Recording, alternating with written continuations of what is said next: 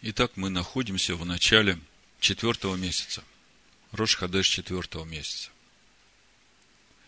И мы знаем в Писаниях, что четвертый месяц для сынов Израиля был очень тяжелым испытанием, в котором они не устояли. Это было 17 числа четвертого месяца, когда они сделали золотого тельца и поклонились ему. И с тех пор в народе Израиля этот день, день скорби, день печали. Но Писания говорят, пророк Захария говорит, 8 глава, 19 стих, что так Всевышний говорит, пост четвертого месяца, и пост пятого, и пост седьмого, и пост десятого сделается для дома Иудина радостью и веселым торжеством. Только любите истину и мир. И мое желание сегодня вместе с вами углубиться в суть того, каким образом эти дни станут днями радости и веселья. Что нужно каждому человеку, искренне любящему Всевышнего, чтобы все испытания, они, безусловно, будут. Не будет так, что у нас дорога будет услана коврами, и мы будем по ней идти в Царство Божие. Чтобы все испытания, которые будут приходить в нашу жизнь, чтобы они для нас были ступенькой, которая будет переводить нас на новый уровень силы и славы. Для начала я прочитаю 83-й псалом, чтобы начать разговор на эту тему. А проповедь я назвал словами Иешуа из Нагорной проповеди. «Ищите же прежде Царство Божие и правда его. Значит, 83-й псалом прочитаю с 5 стиха. Блажены живущие в доме твоем, они непрестанно будут восхвалять тебя. Блажен человек, которого сила в тебе, и у которого в сердце стези направлены к тебе. Проходя долиною плача, они открывают в ней источники, и дождь покрывает ее благословением. Приходят от силы в силу и являются пред Богом на сегодня. Господи Боже сила, услышь молитву мою, внемли, Боже Яковлев, Боже защитник наш, приникни и презри на лицо помазанника Твоего. Ибо один день во дворах Твоих лучше тысячи. Желаю лучше быть у порога в Доме Божием, нежели жить в шатрах нечестия. Ибо Господь Бог есть солнце и щит. Господь дает благодать и славу. Ходящих в непорочности Он не лишает благ. Господи сил, блажен человек, уповающий на Тебя. Вот каждый стих, который сейчас мы читали, он в себе несет вот эту информацию. Каким образом пройти через долину плача и открыть в ней источники. Каким образом в этих испытаниях, которые будут приходить в нашу жизнь, использовать их для того, чтобы находить эти источники благословений и переходить на новый уровень силы и славы. Мы видим, что акцент делается на то, чтобы пребывать в Доме Господнем. Значит, наша главная задача сегодня понять, каким образом пост четвертого месяца можно сделать днем радости. Как в этой долине плача открыть эти источники благословений. Как прийти от силы в силу. Прочитаю Матвея 6 главу, 25-34 стих, чтобы увидеть, что Иешуа говорит о том, как этого достичь, а потом мы на основании этих мест Писания углубимся в духовную суть процессов и постараемся понять, как нам проходить этот путь в будущий мир, как нам обращать эти испытания, чтобы они для нас были ступенькой, которая будет переводить нас на новый уровень силы и славы. Значит, э, Матвея 6 глава, 25-34 стих написано – Посему говорю вам, Не заботьтесь для души вашей, что вам есть и что пить. Не для тела вашего, во что одеться. Душа не больше ли пищи и тело одежды? Взгляните на птиц небесных, они не сеют, не жнут, не собирают житницы, и Отец ваш Небесный питает их. Вы не гораздо ли лучше их? Вы знаете, много раз читал это местописание, и все время пытался понять, что значит не заботься для души твоей о том, что нужно есть и что нужно петь.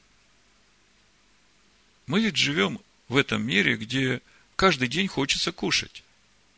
На нас обязанность кормить наших детей. На нас обязанность э, дать детям все необходимое, и одежду, и питание, и образование. И как же тогда не заботиться, если этот материальный мир, в котором мы живем, он поглощает нас этими заботами? И если я буду в прямом контексте воспринимать эти слова «не заботься», да, то чем это закончится – ну, давайте будем идти дальше. Я просто вам информацию к размышлению дарю. Я понимаю, что я лучше птиц, что я лучше лилий полевых, да, но э, что значит не заботиться, что Ишуа имеет в виду? Да и кто из вас, заботясь, может прибавить себе росту хотя на один локоть? И об одежде, что заботитесь? Посмотрите на полевые лилии, как они растут. Не трудятся, не придут. Но говорю вам, что и Соломон во всей славе своей не одевался так, как всякая из них. Если же траву полевую, которая сегодня есть, а завтра будет брошена в печь, Бог так одевает, кольме паче вас, маловеры. Итак, не заботьтесь и не говорите, что нам есть и что пить, и во что одеться, потому что всего этого ищут язычники и потому что Отец ваш Небесный знает, что вы имеете нужду во всем этом. Ну вот до этого места. Я согласен с тем, что Отец Всевышний знает, в чем я имею нужду.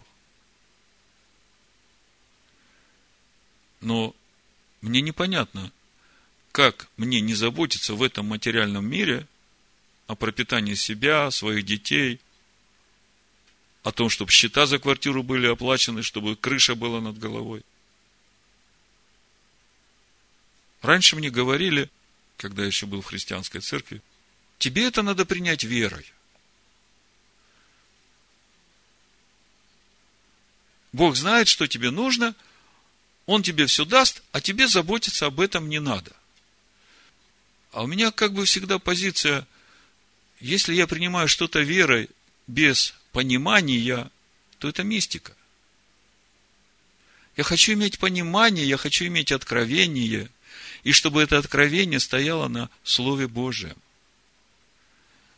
Вот тогда у меня есть твердое основание, я действительно вхожу в покой, потому что я знаю, что мне нужно делать. Я не думаю, что Машех Иешуа говорит о том, что мне действительно работать не надо, ничего делать не надо что мне все так с неба упадет, потому что Отец Небесный знает, в чем я имею нужду. Значит, дальше Ишуа говорит, ищите же прежде Царство Божие и правда Его. И это все приложится вам. Вот здесь вот уже дается ключ. Уже дается понимание того, что нужно делать и как нужно делать, только нам нужно это увидеть и понять, что значит искать Царство Божьего и правда Его. И как через это все, в чем мы нуждаемся, и пропитание, и хлеб насущный, и одежда, и кровь над головой, все это будет дано нам. Как я уже говорил, этот материальный мир, в котором мы живем, он вот этой своей материальностью постоянно хочет нас поглотить. И э, по сути мы как бы попадаем в такое, ну, противоречие нашего состояния. С одной стороны, мы говорим о том, что нужно заботиться о ближних своих, о детях, о жене, о пропитании, об одежде, о жилье. А с другой стороны, мы говорим, что самая главная наша забота – это чтобы нам познавать Священное Писание, погружаться в Тору, в учение Машеха. И тут возникает такой вопрос. Если Всевышний хотел, чтобы мы изучали Тору, ведь в этом наша главная цель, то зачем Он нас поместил в этот материальный мир, где мы постоянно должны заботиться вот об этом пропитании? Лукавый вопрос. Я вам скажу, что он даже некорректный. Потому что человек, знающий Писание, он бы такой вопрос никогда не задал. Всевышний здесь ни при чем, и к нему претензий предъявлять нет оснований. Давайте вспомним, куда поместил Всевышний человека, когда его сотворил. Ган-Эден. Скажите, в этом Эдемском саду это очень далеко отсюда, от этого материального мира, в котором мы сейчас живем. Вот в этом Ган-Эдене Адаму и Хаве нужно было заботиться о пропитании. Не нужно было, правда? Там все было. Райский сад. Какой главной заботой Адама и Хавы было вот в том саду, куда поместил их Всевышний? Возделывать дерево жизни. Или, если перевести на понятный нам язык, познавать Тору.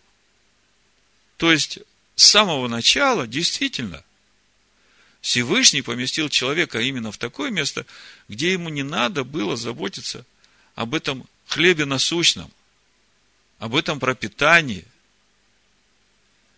Единственное, о чем ему нужно было заботиться, о том, чтобы познавать Тору, чтобы исполнять волю Творца. Ну, что произошло в Ган-Эдене, вы знаете. Именно потому, что Адам и Хава пренебрегли волей Творца и пошли на поводу у Сатана, они тем самым себя извергли из этого Ган-Эдена, который теперь для нас кажется той конечной целью, куда должны мы прийти. И вот тут вот самое время вспомнить то проклятие, которым проклял Всевышний Адама. Это Бытие, 3 глава, 19 стих. В синодальном переводе написано «В поте лица твоего будешь есть хлеб, доколе не возвратишься в землю, из которой ты взят, ибо прах ты, и в прах возвратишься». Ну, если читать так как говорит синодальный перевод, то получается, что у Адама больше не остается никакой надежды на то, чтобы как-то исправить вот то, что он сделал, что его конец предрешен, он прах и в прах возвратится. Если смотреть на иврите, то можно увидеть, что это совсем не так.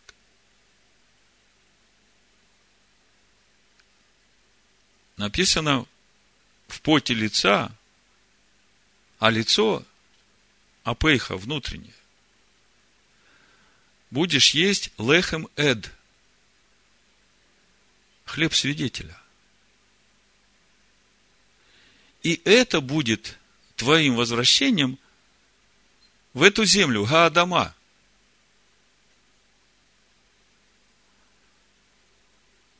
То есть, в этом проклятии на самом деле заложено исправление соделанного Адамом.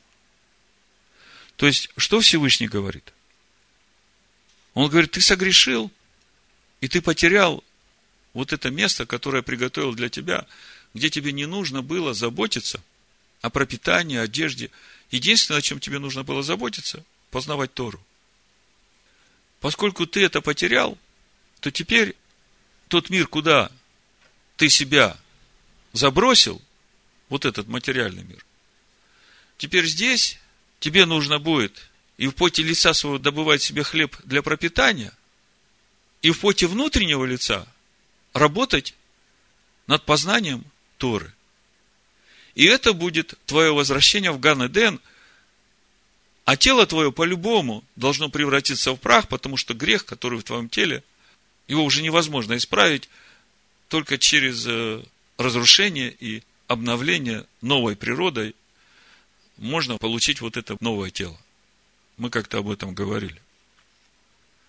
Подтверждение этому есть комментарии мудрецов, которые об этом говорят, что вот в этом 19 стихе заложена вот эта мысль тяжкого труда над Торой. То есть, э, первое, что мы видим, вот те условия, в которых мы сейчас находимся, в какие Адам попал, мы, в общем-то, эти условия уже хорошо на себе испытали. Мы понимаем того Адама, который уже в этом мире. И вместе с тем мы понимаем, что претензии предъявлять некому.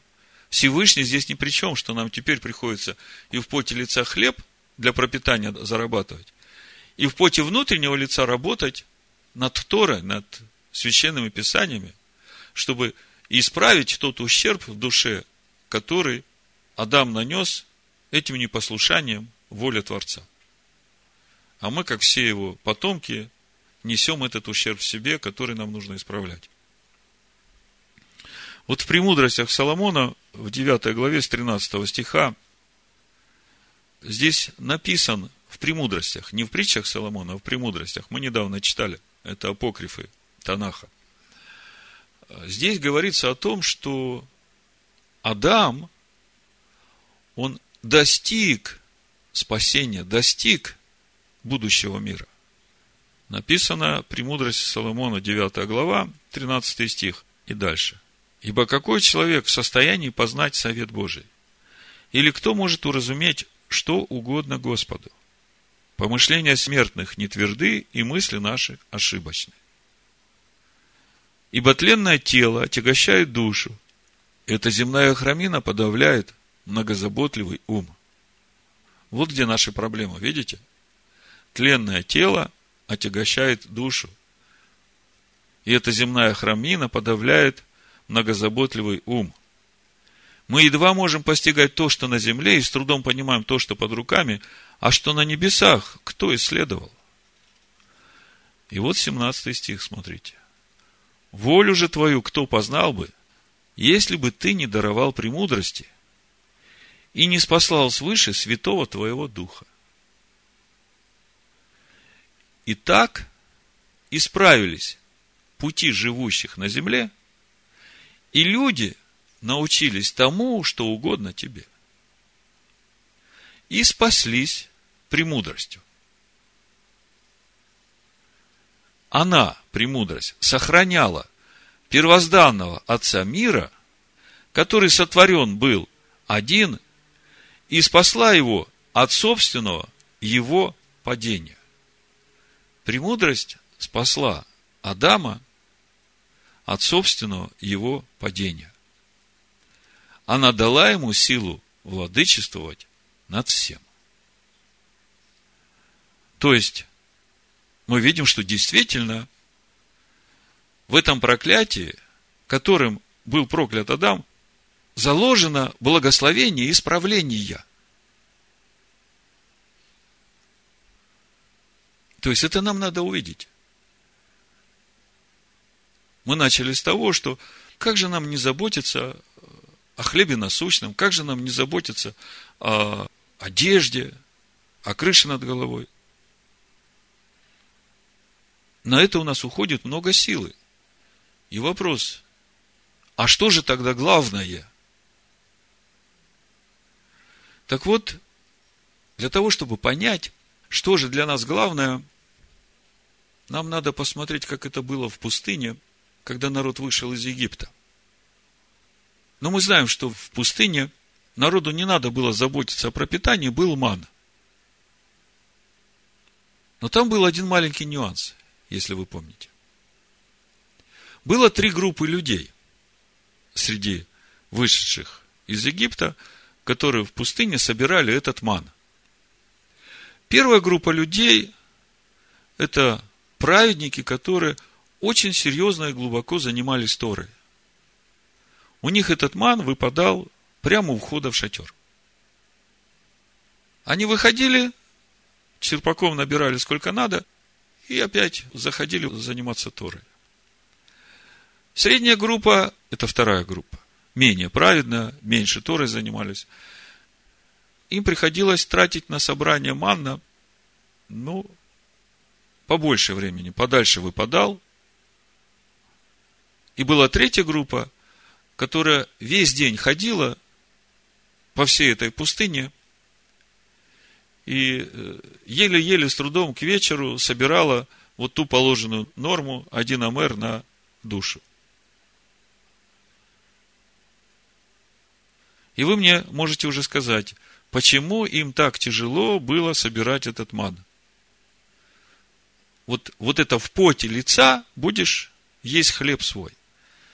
Вот э, почему столько труда много нужно было вкладывать для того, чтобы собрать этот ман в пустыне? Вот этой третьей группе. Скажите мне.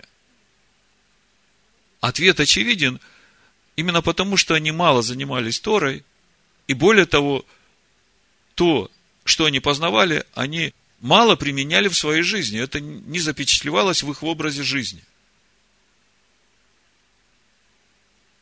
Вот этот пример нам всем очень поможет, потому что вот в этом проклятии, которым Бог проклял Адама, мы уже говорили, заложено наше исправление, и в нем вот этот принцип опять, как мы видим, меда кинегит меда. Мера за меру. То есть мы видим, что вот то, о чем Иешуа говорит, ищите же прежде Царствие Божие и правда Его.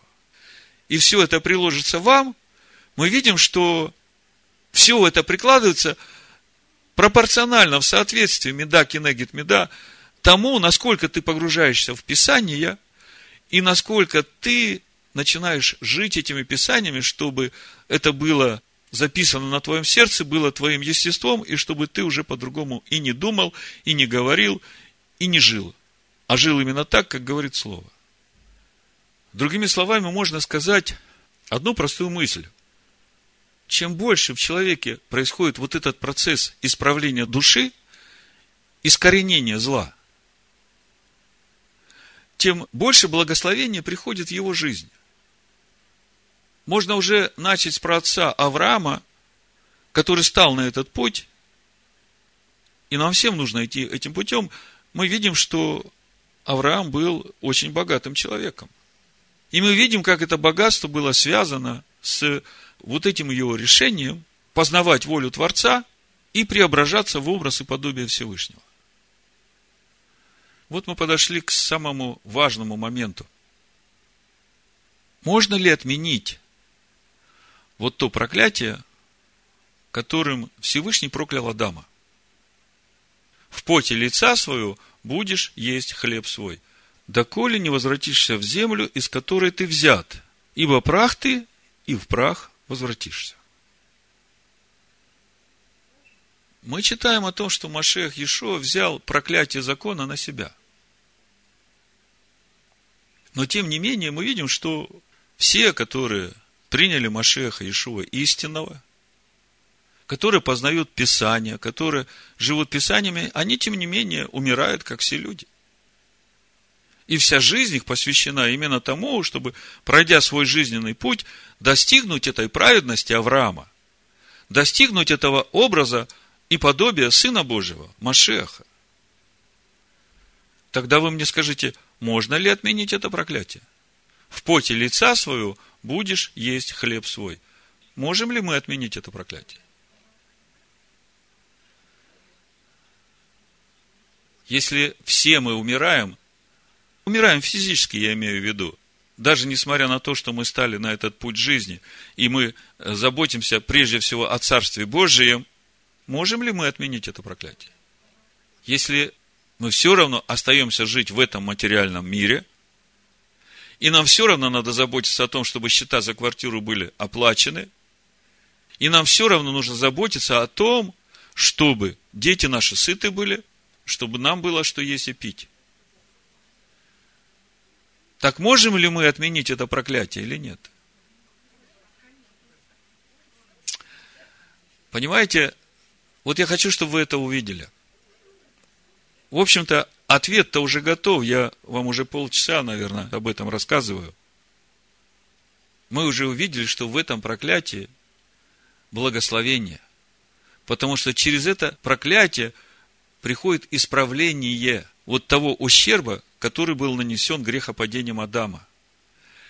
И Всевышний именно для этого послал Сына Своего, чтобы мы могли пройти этот путь, чтобы мы могли внутренним лицом своим познавать, вкушать вот этот хлеб свидетеля для того, чтобы возрастать в этой новой природе.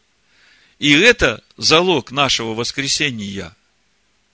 Так вот, возвращаясь к тому, что Иешуа сказал, не заботьтесь и не говорите, что нам есть, или что пить, или во что одеться, потому что всего этого ищут язычники, и потому что Отец ваш Небесный знает, что вы имеете нужду во всем этом – Ищите же прежде Царствие Божие и правды Его, и это все приложится вам. Смотрите. Отменить это проклятие мы не можем. Но заменить его тем, чтобы в поте лица своего внутреннего познавать Тору, и тем самым уменьшить вот это давление материального на нашу жизнь, мы можем. И вот этот пример трех групп людей в пустыне – как раз для нас является этим свидетельством. Вы теперь понимаете, что Иешуа говорит? Ищите прежде всего Царствие Божие и правду Его. И это все приложится вам. Я знаю одну сестру, да благословит ее Всевышний, которая работает, э, ну, своими руками, скажем так, у хозяина. И было время, когда она не могла даже высвободить себе субботу. И в то время к ней пришло это откровение, что она должна светить субботу.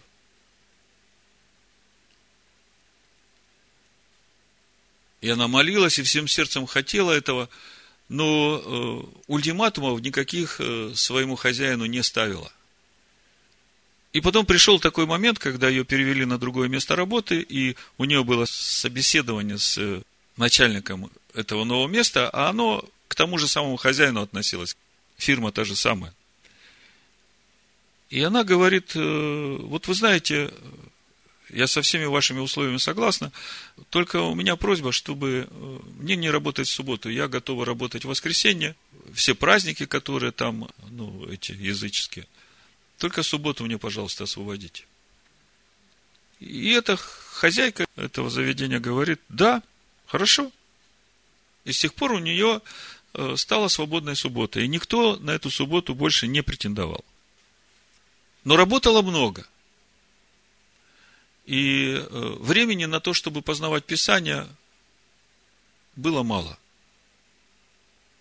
Ну, как бы вот эта третья группа. Благословение было, но работать надо было много. А потом она серьезно начала заниматься изучением Писания по нашему календарю.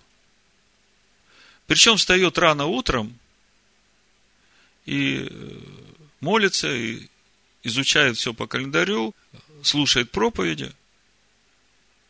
И совсем незаметно приходит в ее жизнь такое, что она сейчас работает по рабочим дням, ну, наверное, в два раза меньше, чем работала до этого. А деньги практически те же самые получает. И я когда смотрю вот на этот путь, это все у меня перед глазами проходит. Я вижу, что значит заботиться прежде всего о Царстве Божьем и правде Его. То есть, когда ты начинаешь искренне познавать Писание и уделять этому много времени в поте лица, в ущерб своему сну, отрывая это от себя, от своей любимой души, которая хочет поспать, и реально серьезно изучать Писание, чтобы иметь это, вот тут вот этот принцип и начинает работать. Как бы в поте лица ты все равно работаешь, но ты уже в поте лица работаешь над познанием Торы, а не для того, чтобы ходить э, в поле, там, собирать ман. Вот э, как вы думаете, у царя Давида жизнь была услана коврами? Ему не надо было ни о чем заботиться, он только в храме там с левитами песни им писал, э, псалмы, чтобы они прославляли Всевышнего. Все его заботы были о том, каким храм должен был быть. И вся эта его жизнь царская была. Ведь так не было, правда? Смотрите, сколько он войн вел. Сколько он отстроил городов. Сколько у него было хозяйственных нужд. Сколько к нему людей приходило, чтобы получить суда у царя. То есть, э, если говорить нашим языком, э, дел выше крыши. Работы непочатый край. И тем не менее, смотрите, при всей этой загруженности, царь Давид говорит, 26 Псалом, 4 стих. Одного просил я у Господа, того только ищу, чтобы пребывать мне в доме Господнем во все дни жизни моей, созерцать красоту Господню и посещать храм Его. Смотрите, главное желание Давида при всех его царских обязанностях и ответственности. Ну вот, если я вам сейчас еще раз прочитаю 83-й псалом, вы все, о чем я говорил, начнете видеть. Слушайте. 83-й псалом с 5 стиха. Блажены, живущие в доме твоем. Блажены, живущие в доме твоем. Давид говорит, больше всего хочу пребывать в твоем доме. Потому что я знаю, если я там буду, все остальное устроится. Они непрестанно будут восхвалять тебя. Слава Всевышнему, аллилуйя. Блажен человек, которого сила в тебе, и в которого в сердце стези направлены к тебе. Ну что тут сказать? Когда я не своей силой, а его силой живу. Когда решение, которое я принимаю, это слово, это истина во мне говорит. Делай так. Я понимаю, что в этом сила. Щит и ограждение истина его. И все стези в сердце направлены к тебе, ко Всевышнему. То есть, я во всем хочу быть угодным Ему. Не ищу своего. Проходя долину плача, вот такие открывают в ней источники. Мы сегодня говорили, как превратить эти испытания в ступень для того, чтобы выйти на новый уровень силы. И дождь покрывает его благословением. Мы говорили об Аврааме. Не бедный человек был. Хотя с этими благословениями Помните, даже Авраам испугался, когда он победил там этих царей вавилонских. Он испугался. Он подумал, что что-то уже он не так сделал, потому что, э, в принципе, для праведников Всевышний в этом мире дает все, что им нужно для благочестивой жизни, а все остальное в грядущем мире. То есть не все благословения праведник получает в этом мире – основная часть для грядущего мира. Зато все наказания за прегрешение он получает в этом мире, чтобы в грядущем мире были только плюсы. Вот такая бухгалтерия у Всевышнего с праведниками, с его народом. А с язычниками, с теми, которые отвергают его волю, бухгалтерия как раз наоборот. За все добрые дела, которые они здесь делают, они здесь и получают – а туда приходят, остаются только минусы, за которые им потом будет нужно отвечать в вечности. Когда нечестивые возвышаются, господствуют, э, и дети их э, сыты, и детям детей оставляют. Это обманчивое богатство. Надо смотреть на плоды, которые взращивает это дерево. Потому что по плодам узнается дерево. А вот э, Агур, сын Иакеев, в 30 главе притч, говорит, двух вещей я прошу у тебя. 7 стих, 30 глава притчи. Не откажи мне, прежде нежели умру. Суету и ложь удали от меня. Нищеты и богатства не давай мне. Питай меня насущным хлебом. Дабы присытившись, я не отрекся тебя и не сказал, кто Адонай. И чтобы, обеднев, не стал красть и употреблять имя Бога моего Суя. Вот такая философия странника в этом мире. Нет смысла пускать корни в этом мире. Вы знаете, страннику в его дороге нужно самое необходимое, чтобы на каждый день было все, в чем он нуждается. Богатство этого мира, они для странствующего в пустыне большая тяжесть.